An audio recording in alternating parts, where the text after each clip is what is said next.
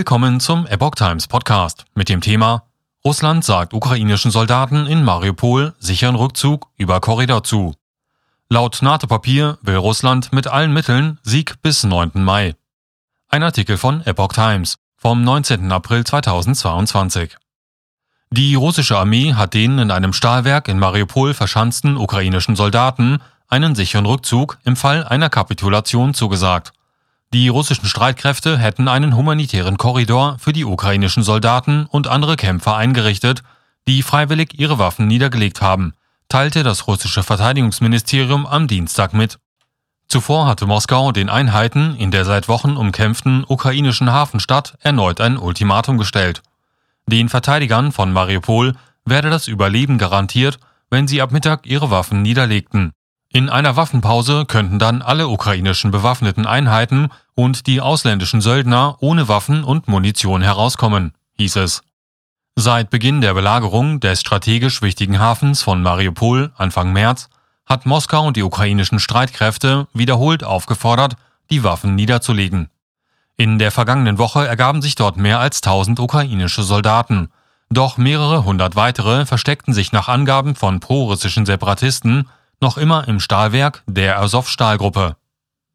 NATO-Papier. Russland will mit allen Mitteln Sieg bis 9. Mai.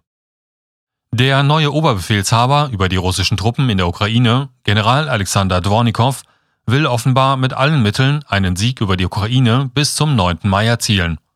Davor warnen westliche Geheimdienste in einem vertraulichen NATO-Papier, über welches das Portal Business Insider berichtet.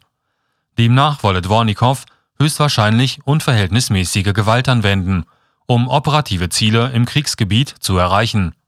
Weiter hieß es in dem Dokument, diese Ziele wird er voraussichtlich schnell und entschlossen mit allem ihm zur Verfügung stehenden Mittel umsetzen, um den von Präsident Putin geforderten Sieg rechtzeitig für dessen Rede zum Tag des Sieges am 9. Mai zu liefern.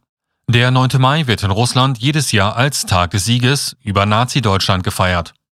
Er ist unter Putin einer der wichtigsten Feiertage in Russland geworden. An dem Tag finden große Militärparaden in Russland statt und die Veteranen werden von Putin persönlich geehrt. So heißt es auch in dem NATO-Dokument. Die russische Militärführung steht unter einem gewaltigen politischen Druck, endlich einen militärischen Durchbruch in der Ukraine zu erzielen, der auf der Parade am 19. Mai als Sieg präsentiert werden kann. Laut des NATO-Papiers sei das strategische Ziel Putins Putins die Zerstörung der wirtschaftlichen Infrastruktur der Ukraine. Russland werde unverhältnismäßige Gewalt anwenden, um die Westernisation der Ukraine zu verhindern und eine Kapitulation zu erzwingen, heißt es in dem Dokument.